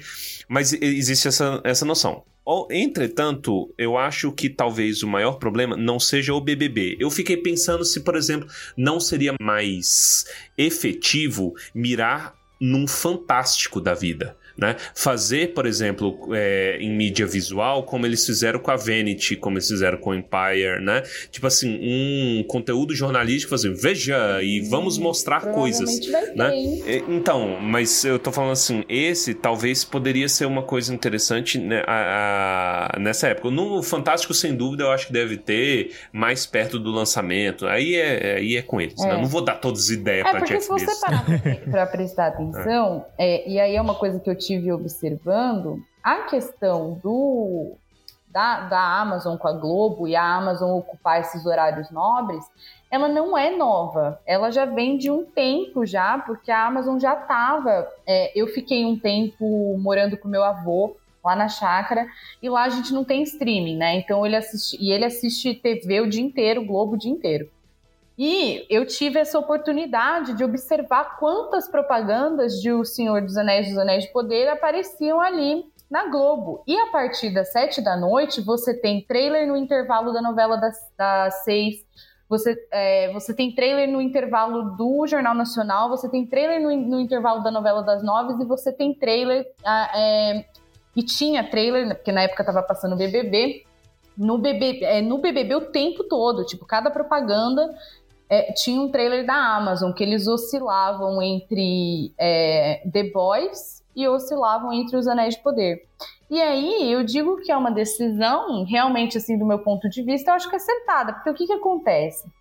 A pessoa me olha lá, é, Thiago Leifert, acabou de sair da Globo e, de repente, ele entra lá, pá, então, o que, que tá pegando? Isso já. Isso, o Thiago Leifert, ele é um tipo um. um- como é que se diz? Um boi de piranha, né? Ele, ele é, é para pegar a galera. Então ele abre com o Thiago Leifert. Aí, em seguida, a gente tem o Antônio Fagundes. Qual que é o pensamento do brasileiro? O que, que é isso? É uma novela? Tá, segunda. Aí, Maria, Be- é, Maria Bethânia, né, que cantou a, a música lá. A Maria Bethânia, ela é. a- ela tá na música de Pantanal, né? Ela canta a abertura de Pantanal. Que tá dando uma super audiência, que inclusive a Amazon tá investindo pra caramba na, na- na- nos intervalos de Pantanal. Ah, E tá, aí- em Pantanal. Ah. Isso, aí entra a Maria Bethânia. E aí você comba isso com o seu Jorge, que é uma figura da cultura pop, porque ele vem aí do Paciente 63, daquele filme também que deu o que falar, dirigido pelo Wagner Moura, né? O. O Marighella. Marighella, isso, Marighella. Então você junta tudo isso e você capta o brasileiro que tá lá olhando pra televisão e ele vai falar: puta, será que isso é uma novela? Tipo, o que, que é isso? Digita aí. Vê aí no Google. Ah, os Anéis de Poder. Porque, tipo, eu acho que é esse exatamente o pensamento, assim, sabe? E aí, as- isso já começa a girar um burburinho, um burburinho. Entendeu? Puta, o que, que é isso? Será que vai ter eles? Será que não vai? Mas eu acho que esse burburinho ele é importante, porque uma vez que a pessoa faz essa pesquisa, o dado, o próprio Google já começa a fazer o trabalho, né? Já começa a mandar coisas, a, a- a sugerir coisas, a mostrar coisas, e eu acho que uma coisa vai levando a outra, sabe? Então é, é assim que eu vejo. Eu vejo realmente com uma postura muito fria e muito assim analítica no sentido de que o marketing ele tem que fazer o que é preciso para atingir mais e mais e mais e mais e mais pessoas. Então ele tem que falar a língua de cada país, independente disso ser exatamente o que a gente gosta ou exatamente a língua que a gente fala, porque a gente fica muito nesse mundo da fantasia e a gente acaba não ligando muito para essa coisa da televisão, para essa coisa do de reality show, coisas desse tipo. Mas assim, o que eu tô querendo dizer é que a gente acaba ficando nesse mundo e é uma bolinha, é uma bolha, né? Porque quando você vai falar, tipo, como que eu vou comunicar uma série de fantasia, cara, pensa, como que eu vou comunicar uma série de fantasia pro Brasil? Como eu vou fazer isso? E aí você deu a sugestão que eu achei brilhante do, do Fantástico, eu achei brilhante também. É brilhante, uma matéria jornalística no Fantástico. Tenho certeza que o aquele jornalista lá que vive trazendo essas pautas legais da, do- da Marvel, com certeza pode ser que ele venha a fazer uma matéria sobre isso. Seria muito legal. Eu adoraria ver. Eu acho que, que talvez a questão possa ser também conflito. Não, não conflito, carência de informação. Porque, por exemplo, muito do que a Amazon criou, a Amazon, ela, nas vésperas desse, desse acontecimento, ela criou um hype de vai liberar uma coisa, hein, galera? Que o, só no Brasil e o mundo todo não não- E aí, quando viu, é uma coisa voltada a chamar interesse. Eu, eu gosto que você apontou justamente. Eles investiram em falar assim: aí, galera, vai ter uma novela, só que no computador, hein? Aí, galera, vamos lá. Então, quer dizer, teve isso, só que eu achei meio bizarro, porque diante da carência. É, é tipo assim, no final, ninguém entendeu o que, que é isso. O que está acontecendo? Eles saíram das grades da sua prisão imaginária. O que, que é as prisões imaginárias, Antônio Fagundes? E eles divulgaram como se. Como se ah, algo que todo. A, a frase, se eu não me engano, é algo que vocês estavam esperando há muito tempo será revelado na noite de hoje. É, E assim, eles não revelaram nada. Então, eu acho que essa é a questão desse tipo de marketing. Eles têm que decidir o público do marketing deles e agir de forma equivalente. Porque se eles atraem a minha atenção para algo, e, é e isso eu falando como uma pessoa que tá pilhada pra série, eles atraíram a minha atenção para algo. Aí, quando eu assisti, foi horrível. Então, por que que eles atraíram essa minha atenção antes? Eu gostei bastante dos atores, eu gostei bastante da, de, da forma como eles estavam é, produzidos, tirando o Thiago Leifert, ele não tinha por que estar ali, mas ele tá ali porque tinha que fazer o elo com o BBB, tá- tudo bem, faz sentido. Mas eles não tinham que ter chamado a minha atenção e subir o hype de, de, de outros tipos de pessoas quando você tá mirando em, em outro grupo, sabe? Não adianta eles hyparem quem leu pra atingir quem só viu os filmes. Não adianta eles hyparem quem só viu os filmes pra algo que é pra quem leu. Porque também não vai ter impacto. E principalmente porque a galera tava com sede de informação. Olha, por exemplo, a gente a gente tá bem nutrido, né, em termos de informação sendo liberada aí esporadicamente. É, e aí eles chegam, eles não fizeram hype nenhum. Aí, galera, vai liberar aqui um, um, um, algo que nunca antes foi visto. E aí eles soltaram esse trailer internacional, né, do, do, do garotinho. E ele é efetivo. Ele foi efetivo. Ele é, ele é um dos melhores produtos de marketing que eles já lançaram até agora. O que que esse vídeo maravilhoso ele te conta? Que, primeiro, ele, ele te lembra de quem você é, porque os caras acertam na mosca, porque fala assim, ó, muita gente não se encontra é, acolhida no mundo primário mas no secundário ela acha o seu lugar. Isso é lindo, isso é Tolkien, one on one, entendeu? Aí, porra, bota o menininho sonhando em interesse, porque a gente a gente tem essa coisa. A Lorena listou a, a é, como é que fala? O, o, encontro dela com o Senhor dos Anéis.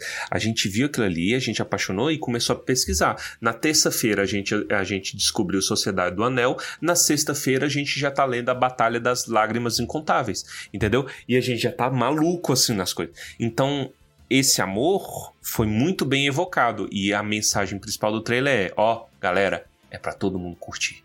Entendeu? Todo mundo vem é o churrasco, vamos curtir todo mundo. Isso é lindo e isso é efetivo, né? Foi uma das melhores ações assim que eu vi. Eu acho que eles perceberam um problema do que foi esse do, do BBB. Contenção de consertado. Uhum, é.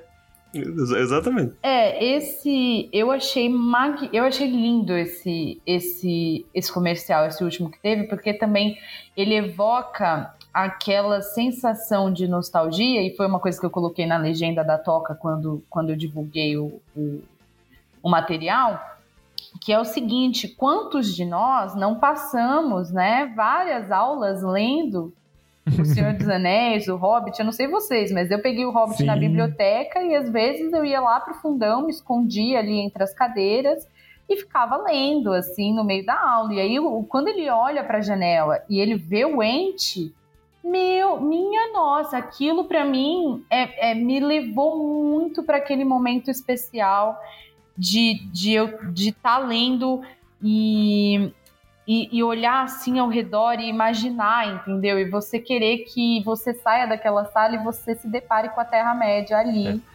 de se apaixonar, né? Isso. É o primeiro amor do, do Tolkien. É, porra, quem que não gosta, Nossa. né? É lindo isso aí. Sim.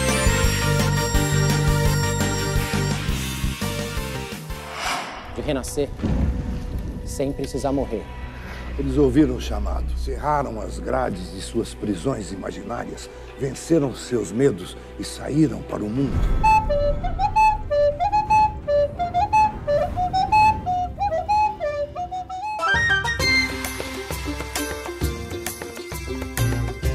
A gente falou de showrunner, a gente falou de propaganda, a gente falou de Thiago Leifert, a gente falou sobre o que, o que a gente viu até agora, mesmo que superficialmente, porque não temos tempo infinito.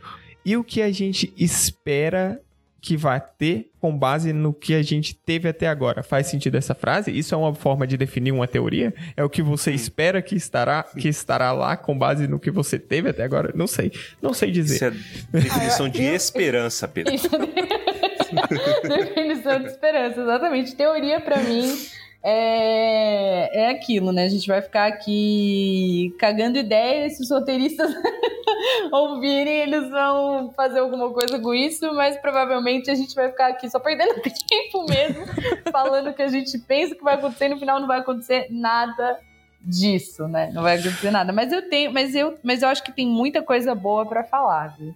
Deixa eu mandar a minha. Ó, vai, manda a sua. Eu tenho uma teoria de que que eu vi na internet, então é sem lei, mas eu não lembro agora onde foi que eu vi, que era em relação ao, ao menininho, fi, filho da mãe que vai apaixonar pelo Arondir. Arondir é o Ismael, né? Córdoba. Córdoba? Acho que é Córdoba. É, o menininho, se eu não me engano, ele, me, ele se chama Adar, né? Mentira, ele não se chama Adar, ele se chama Theo, é, é, ele se chama Theo. né? E Theo é um nome meio bosta, assim. Eu acho Theo é nome de criança prodígio da novela da Globo. E aí tá. Mas guardem esse Theo aí. E se eu não me engano, tem um- uma das fotos promocionais. Esse Theo ele tá mexendo com a espada quebrada. Que ninguém espada bonita. O que, que é. Né? A espada bonita, dependendo do ponto Que parece de do vista. aí- Humo, sei lá. É, né, vai, vai saber. A única espada quebrada, né, tirando a, a Nárcio, é, a única espada quebrada que se tem notícia, assim, seria, e espada preta, por sinal, né, é do Turing, né, a espada do Turing, que ele, ele, ele, ele comete suicídio, e aí ele cai em cima da espada e ela quebra. Mas ela desaparece do lore. Então, os caras poderiam pegar ela de volta e fazer alguma importância? Talvez, sim, né? Mas a teoria vem do nome do guri, né? Que eu disse que é um nome meio bosta, Tel. Mas se você vai rastrear no, no, no inglês antigo, Tel remete a rei. Né? Então, o que que um garotinho bosta morador lá da, da esquina lá escondida de Unai, né? De, que a mãe é apaixona por um elfo. O que que esse garotinho vai ter a ver com o rei? É, O Tel, por exemplo, tem, tem a mesma raiz aí de Telden também, né? Telden eu não lembro o específico. Rei alguma coisa, eu não lembro se era. Enfim, é, rei honrado, eu não lembro. Aí, é, a teoria baseada em absolutamente nada é que, por conta desse nome dele, este menino poderia ser o Rei Bruxo. Entendeu? Minha nossa. O Boa. pequeno rei bruxo. Eu- aí, e isso retoma. Olha, olha como é que é maneiro. That's nice. Tá vendo essas paradas? Ó, e- não, baseado em nada. Pena mas que não olha, vai ser verdade nenhuma, mas seria legal se fosse. é, Vozes um da sua personagem. Olha só, hein? Olha só que se for verdade, você ouviu primeiro, a menos que você tenha lido no mesmo lugar que eu li, que eu não lembro qual que é, você ouviu primeiro aqui no Tumba- no Tumba do Bali. Sem créditos pra nós, eu só sou o veículo. Mas, olha como é que isso é legal, porque isso pega um personagem novo, né? E você desenvolve uma origem que não tem muito é, não tem desenvolvido em lugar nenhum, tirando alguns escritos escondidos do Tolkien, esquecidos, inacabados. é, eu acho que só um dos Nazgûl tem uma origem que ele propunha talvez ele ser um dos povos do Sul, mas só fica por aí, ele não desenvolve mais nada. Então veja, você pode fazer um arco, um Fall to the Dark Side, né? Do jovem Tel do nome bosta, filho, é, ator de Mulheres Apaixonadas. Eu tenho certeza que em Mulheres Apaixonadas tinha um Tel. Eu tenho certeza. Sempre tem. Absoluta. Sempre um Theo. Sempre um Theo. Então é isso. É o Tel, entendeu? E essa é a teoria baseada o nome em é bosta. nada. Ó, É eu, tenho, bosta, eu Theo. tenho uma teoria também, que assim, ela é muito mais simples, é, mas eu, eu nem sei se eu tô certa, tipo, é baseado em nada também, mas assim, é nada ao quadrado. mas é o seguinte, estava eu lendo a, As Duas Torres. E aí, eu percebi que existe uma descrição de personagens ali, de criatura, na verdade, que pode ser as criaturas que aparecem andando com os grandes. Aquilo que parece uma asa, um chifre, não deu pra identificar direito o que é aquilo, e muita gente pegou e falou: Ah, mas que criatura é essa que nem existe em Tolkien, não sei o quê. E aí, na entrevista do The One Ring, eles até eles até falaram, não, mas Tolkien tinha muitas criaturas, é, falava que tinha muitas criaturas na Terra-média, e eles podem, o- e a série pode brincar com isso, pode trazer criaturas novas, e, e o que eles imaginar, porque o Tolkien deixou isso meio que em aberto. Mas eis que eu achei uma descrição que eu achei muito, muitíssimo interessante, e que talvez a série tenha colocado isso na figura daqueles dois seres caminhantes que a gente vê ali no trailer. E eu vou ler esse trecho que é pra ilustrar melhor. E talvez eu esteja falando uma super merda, tá? Só pra, só pra Não, você constar tá que, protegida aqui no véu do Tumba do Bahia. que talvez e, é, vocês tenham alguma informação que faz com que isso caia por terra. Mas vamos lá, eu vou ler a- o trecho, tá? Que ele é um pouquinho compridinho. Eram os Huorns, como os entes os chamam na em linguagem curta. Barbárvore não diz muita coisa sobre eles, mas creio que são entes que se tornaram quase como árvores, pelo menos no aspecto. Ficam de pé aqui e ali na floresta ou sob suas beiradas, silenciosos, vigiando as árvores interminavelmente, mas no fundo dos vales mais escuros há centenas e centenas deles, creio.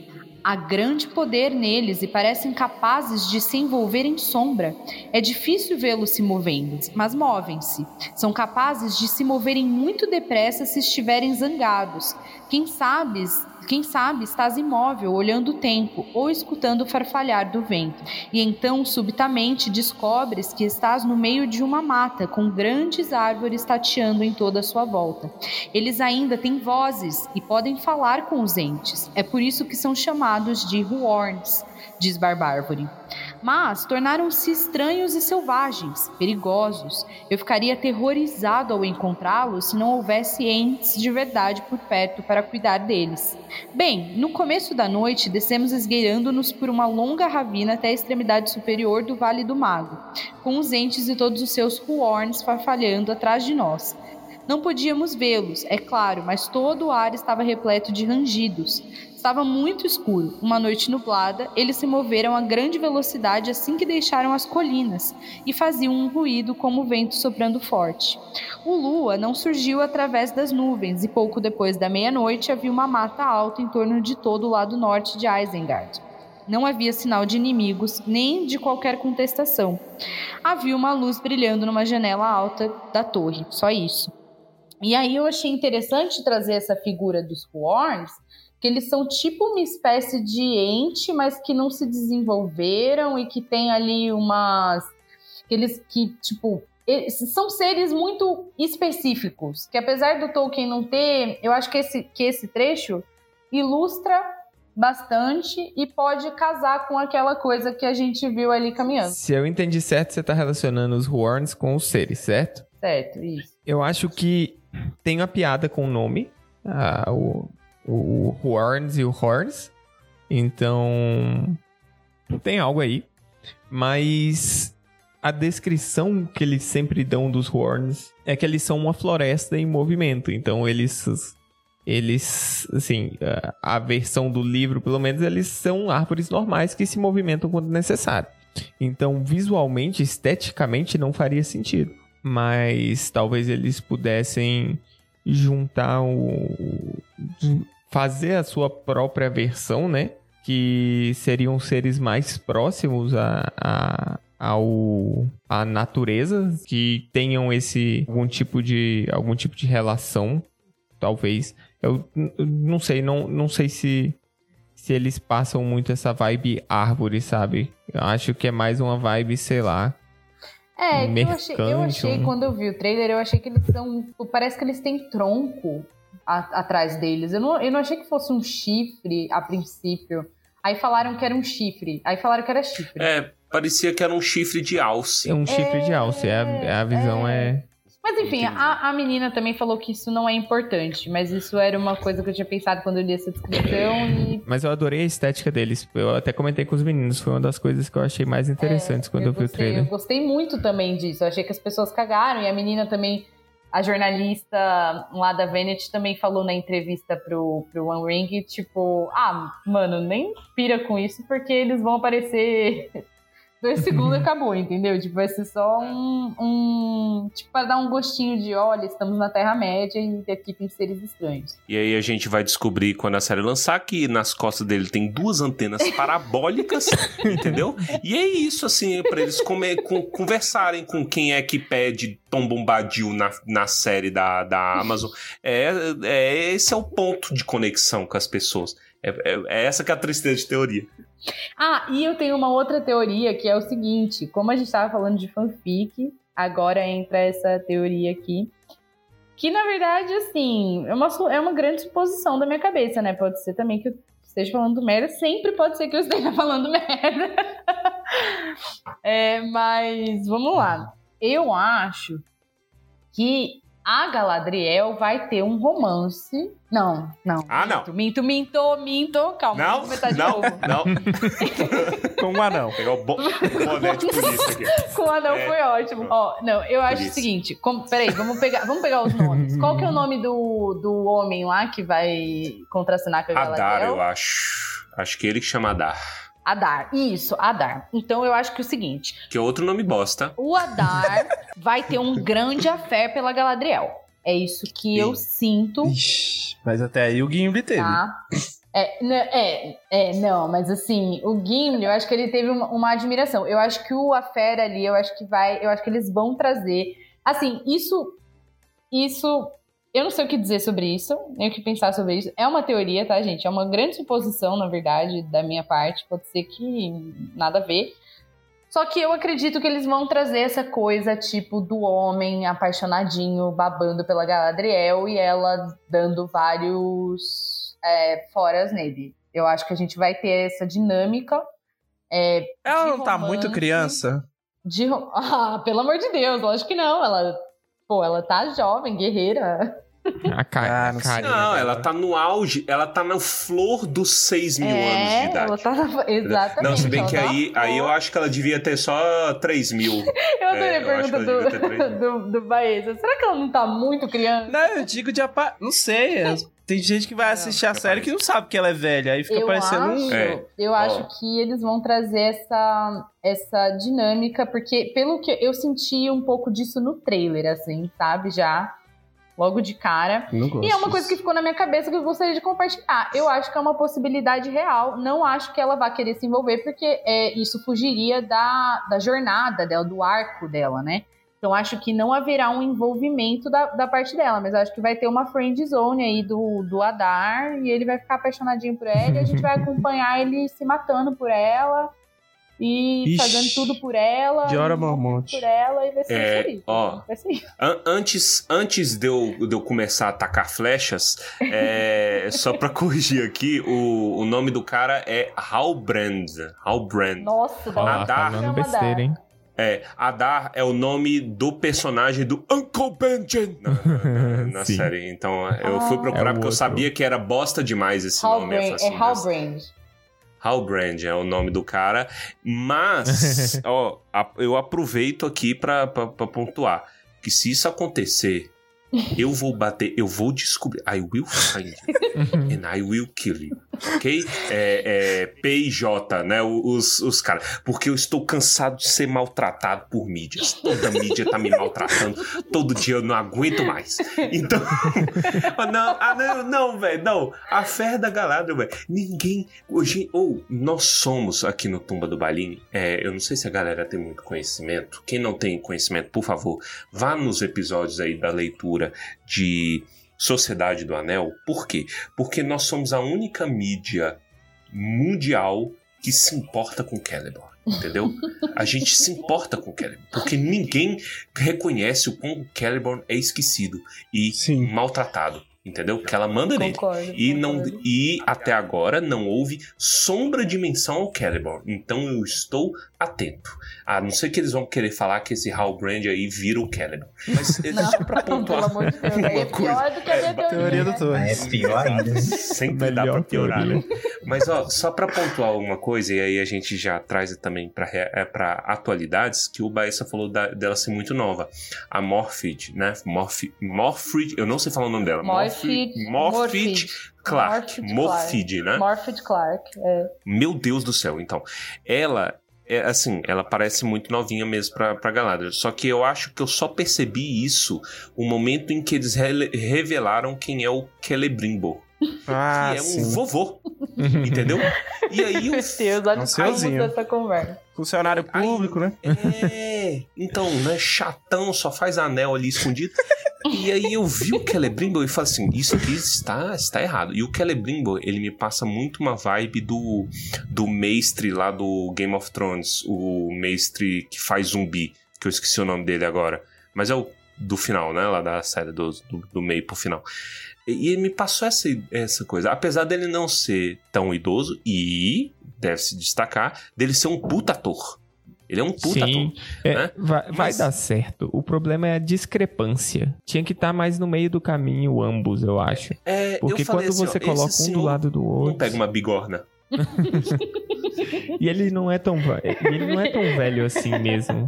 O Eric da Talk RJ compartilhou uma imagem, meu Deus do céu, muito boa na- no nosso É. grupo, que é de um cara de tanguinha, assim, super forte, pegando Sim. Um- o, martelo pra forjar os negócios, assim, e, o cara é um Conan, velho, assim, um no- Conan. na imagem. Então, é assim que homens fazem anéis. Não sei se as pessoas sabem. É assim que é a realidade. É assim Nu que homens queimam pelo- anéis. Tem que estar forte, assim. depilado. Nu em pelo. Então, eu não vou me sentir bem ver um senhor de idade pelado fazendo anéis. Olha, Entendeu? se for pra falar, eu vou falar uma coisa pra vocês. Se for pra falar de característica de elfo, eu, vou, eu já vou ficar, eu já vou começar a ficar puta aqui, porque Hum. gente, eu sou das fãs chatinhas que ficaram putinhas por causa do cabelo. Entendeu? Eu, Por assim, cabelo. gente, pra mim, Você é do metal. Aquele cabelo de, de João Dória. Aqui em São Paulo, eh, os caras parecem ter tudo que eles tiraram todo mundo da Faria Lima, da Faria Lima, e, e, e vestiu de, de elfo. Só faltou. Se você olhar bem baixo assim da túnica do vestido, você vai ver um sapatênis. no, no, no Elrond, O, no. ritu- o ritual da Faria foi, Lima é. é cortar o cabelo. Pra mim, assim, É. pra mim a questão do cabelo é uma coisa que não me desceu, gente. Eu não engulo Uhum. porque eu queria, porque queria ver aquela característica que foi trazida no Senhor dos Anéis, mas que eu acho que eles basearam em muitas artes, muitos, é, muitas obras de arte que já vêm de muitos anos atrás e, e, e eu acho que, que essa característica de elfo é, altivo e, e- e- e- e- e do cabelo comprido, o próprio Arondir, é Arondir, né? O, o Uhum. do, do, do Cruz lá, do Ismael. Ismael. Isso. Ismael. Uhum. O próprio Arondir, eu queria ver ele assim, com aquele cabelo bem black, comprido, sabe? Com aquelas tranças é, africanas, sabe? Bem compridas, Uhum. assim. Meteu um Rastafari É, maneiro. um rasta, Estilo- exatamente. Eu queria ver muito ele caracterizado dessa forma, porque eu sempre imaginei é, elfos negros dessa forma, entendeu? Então, assim, eu, que- eu, eu não, não gostei deles terem raspado a cabeça dele, assim, sabe? E aí, quando você fala dos outros também, esse cabelinho curtinho de, de, de João Dória, de investidor, enfim. É, o Bitcoiner. cabelinho, o cabelinho quero, eu dele quero tá ter o cabelo do Elrond. do meu, do meu agente de, de investimento. Ele vai sacar a Igualzinho, carteira NFT dele. Do BTG Pactual. Então, assim, é, é muito isso, assim. Eu, eu queria muito ver dessa característica. Isso é uma coisa que já tá me deixando. Eu, eu já aceitei mentalmente que isso a gente não vai ver. E eu não. Não sei, tipo, eu aceitei, simplesmente aceitei, abracei isso e falei, beleza. é, Algumas isso, coisas a gente só mais. aceita, né? Tipo, é, deu, é isso. Acabou. É questão, é questão de gosto. Tipo assim, a, a estética, ela tá muito ligada. Eu, eu não sei de onde vem essa decisão, porque é, muitos artistas retratam de uma maneira específica. Por exemplo, ó, quem me amadureceu muito pra ver com bons olhos esse, esse, esse cabelinho aí. Essa, esse topetinho aí do, do, do, do Aaron de companhia foi a Jenny Dolphin, né? A Jenny Dolphin, ela pega uns elfos cacheados, ela é muito polêmica por fazer... Não polêmica, mas a galera nota muito isso daí, que é a... é- é, ela faz, ela desenha muitos elfos com esse cabelo um cacheado, né, é, curto, só que um pouco mais vistoso, eu acho, do, do Elrond. O Elrond ca- acabou de sair do barbeiro, assim, trincadaço pra ir no casamento mais sapatênis, mais frufru do mundo. Né? Então, tem, é, é, tem esse rolê. Mas aí o dela é um pouco mais vistoso. Mas vai, assim, é, é uma escolha, né? A gente vai descobrir, talvez tem um contexto. O Arondi, talvez ele tenha um contexto pra rapar tal- o cabelo, talvez ele seja mais rebelde. Não sei, né? Vamos ver se serve a história. Mas eu acho que teria sido muito interessante, aproveitando isso que você falou, eles, assim, se queriam fugir um pouquinho da estética do filme, Acho que eles poderiam ter trazido uma coisa mais assim, que é o corte que a gente chama de Chanel, né? Mas aqui... Chanel não, pelo amor de Chanel não. Mas assim, Lorena. curtinho, mas... não, não com aquele bico. Poderiam... Chanelzinho. Não, mas Cabelo eles de poderiam... cuia. Eles poderiam ter encurtado um pouco mais esse cabelo e deixado ele aqui na altura do, do pescoço.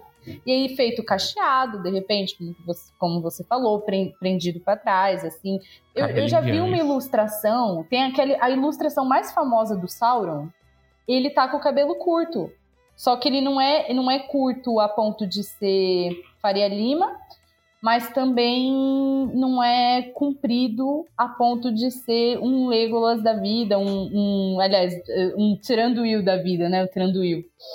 É mais curtinho, assim, tipo aqui na altura do, do pescoço mesmo, entendeu? E eu acho que é uma coisa legal, fica bonito, assim, é, é, independente de ser liso ou ser trançado, eu acho que fica muito, muito, muito. Teria ficado muito bacana se eles tivessem tomado essa decisão, né? Já falamos de cabelo de elfo, é porque o, o negócio tá doido, mano. Ó, nesse contraste, a gente pulou. Foi uma transição bem bruta de, de teoria para cabelo, né? E aí a gente. é, é, é, cabelo, assim, entra muito na estética. E eu, eu não sei vocês, me diz aí, Anderson, me diz aí, Lorena, né? Eu acho que até agora. O único povo que ficou assim, eu- eu- tal- impecável não é a palavra, mas que ficou assim, muito bem caracterizado, eu estou interessado nisso até agora, são os anões. né? Eu achei tudo que eles mostraram até agora me agradou. Tipo, estética, de ter Doritos de ouro, né? Correntes de Doritos Doritos de de ouro. Porra, eu achei massa. Eles não podem ter nada menos que ouro. É ouro pra cima, entendeu? Na família dos metais. E eu achei bacana isso. O que que vocês acharam? Pra mim, assim, a questão dos anões ficou muito bem caracterizado. Tirou totalmente aquela coisa horrível do Hobbit. de anão sem barba. Barba feita. Eu achei maravilhoso e eu amei de paixão a Diza. Eu amei que eles trouxeram a figura da Anã é, é, feminina. Eu, eu amei isso, que eles colocaram ali. Eu, eu queria que ela fosse barbada mesmo. Eu queria que ela tivesse uma barba pesada, não aquelas penugem assim que de repente dá. que de repente dá aqui no pescoço, dá no. que a gente tem que passar uma cerinha para tirar, sabe? É, eu queria realmente que ela tivesse que ela tivesse bastante barba, mesmo assim. Mas eu amei as características, é, tudo que eu vi dos, dos anões até agora, eu, eu adorei demais, e principalmente aquela cena do trailer, aqueles olhos brilhando do ator. Quem é o ator que faz o que vai fazer o Durin? Alguém lembra? Só pra gente Vixe, dar, não. dar o devido nome dele aqui. Eu tive a impressão, é esse Owen Arthur mesmo? Nossa, nem parece. É. É o nome é esse mesmo. Gente, que diferente. Caramba. É, mas bom é assim. Sabe que é engraçado? Tem um, o ex-primeiro-ministro de Barbados. Owen eu acho que ele. É ele? Eu fui procurar ele e falei assim: uai, o que, que o primeiro-ministro de Barbados tá? É. Tá na Não, série, né? Casa perfeita. né? Caraca, e agora vendo a foto dele, eu fiquei ainda mais surpresa, que ele tá muito bem caracterizado. E eu achei que ali naquele trailer, ele já mostrou que ele vai entregar tudo, tudo, tudo, tudo, porque eu senti, cara, eu juro pra vocês, eu senti aquela presença anã, eu senti aquela força, eu senti muito aquele poder e, e eu amei a- a- tudo que foi que foi mostrado até agora, e principalmente a Diza, porque eu acho que ela traz esse, esse lado de rainha, de rainha anã, de rainha poderosa, de, de eu achei que eu adorei a, caracteriza- a caracterização dela. Eu amei, eu, nossa, eu gostei muito de, de todos os detalhes, entendeu? É, da, da questão da atriz, acho que ela combina demais, eu, a, a roupa, a vestimenta, eu acho que não deixou nada a desejar. Eu acredito que agora, talvez, nós estejamos entrando na era dos anãos, né? Da... Vai ser agora eles que vão brilhar aí em Os Anéis de Poder e os elfos vão ficar pra titia. vão ficar É, meio... de- depende, depende do período histórico, porque afinal isso aqui é um livro de história. Ah, não, não, Então, não, mas eu de- não tô falando de- da era do livro, eu tô falando na, no audiovisual, porque muita gente, Entendi, tipo, era entendi. muito elfos, elfos, elfos, elfos, por, cau- por conta do, do Senhor dos Anéis, que fez o Legolas super foda, Flash não acabava, eu tô falando de era no sentido de que, assim, talvez essa seja uma nova era para as pessoas se apaixonarem pelos anãos, entendeu? Até temos um joguinho, né? Isso, é verdade. O jogo é focado 100%, 100 em anão também. É bem bacana. O, o que eu falo em relação a eras é porque, tipo assim, ah, esse período, né, histórico dos caras, é, os anões, eles estavam no seu auge, também como os elfos, entendeu? Então, é interessante que todo mundo esteja rico pra um caramba, né? Não sei como é que eles vão abordar, sei lá, é, é Moria, né, e como que vai ser essas coisas dos elfos de Lindon, que é um período histórico que eles se juntaram e falaram assim, galera, ó, vocês são inteligentes, nós somos competentes e ricos. Vamos aqui fazer coisas lindas. E aí eles começaram a fazer coisas lindas em Lindon, né? Olha, olha, olha só. Mas é, e, e- eles começaram a fazer essas coisas e eis que a nação do fogo atacou e tudo deu ruim. Então, ver essa coisa elfo no auge é bem interessante. Todo mundo no auge, né? Todo mundo com a conta bancária recheada. Isso aí. Todo mundo bombando. Não tem crise na Terra-média, galera. Tem crise Ibiza na na Terra-média.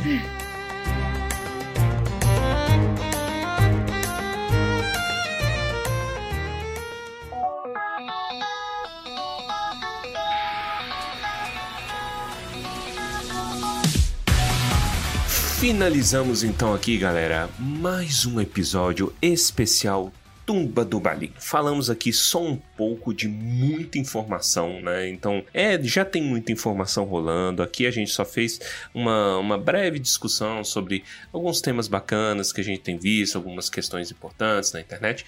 É, e esperamos que isso tenha agradado a vós né? Agradecemos de coração a presença de Lorena e Anderson. Muito obrigado, gente. Vocês vieram ali da, da Toca Ceará.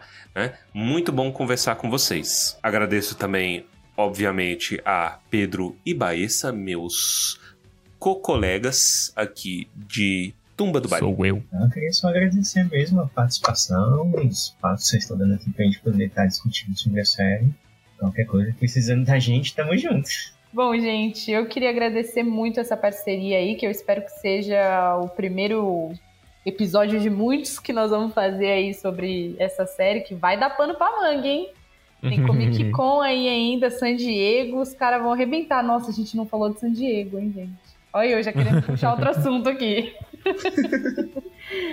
Mas eu queria agradecer muito o espaço, queria agradecer muito a parceria. Foi uma conversa muito gostosa. Eu acho que tem muita coisa para rolar ainda, tem muita água para rolar debaixo dessa ponte. Tem muito assunto para a gente debater e discutir. E eu queria pedir também, falar pro pessoal, fazer um jabazinho aí da toca, pro pessoal curtir lá, seguir, enfim, participar, porque nós temos, nós estamos preparando muita coisa legal. Vai ter também um, um evento de tirar dúvidas, sabe? Tipo, todo mundo vai poder perguntar o que quiser sobre a Segunda Era e, enfim, sabe? Todas as perguntas que todo mundo fez pra galera poder entrar aí na série com algumas coisas esclarecidas, né? Porque a gente sabe que Tolkien é difícil, é complexo, é longo e não é todo mundo que. E ninguém também é obrigado a entender tudo, né? E saber de tudo que vai acontecer ou ter tudo de cabeça. E é isso, assim. Então, nós estamos com muitos, muitos, muitos projetos legais, dentre eles essa parceria aqui para falar da série, que é maravilhosa, porque nós.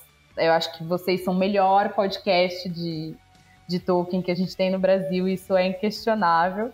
E é isso, então queria agradecer e. Ô, louco, meu! Estamos aí, galera. Vamos, vamos debater aí, falar mais sobre essa série aí, que vai ter coisa, hein? Qual que é o Instagram, Lorena? Ah, é, é verdade. O Instagram é toca.ce. Nós também estamos no Twitter, uma presença muito forte lá com a Mari arrasando. E agora, gente, eu também comecei um TikTok. eu vou ver se eu começo a postar essa semana.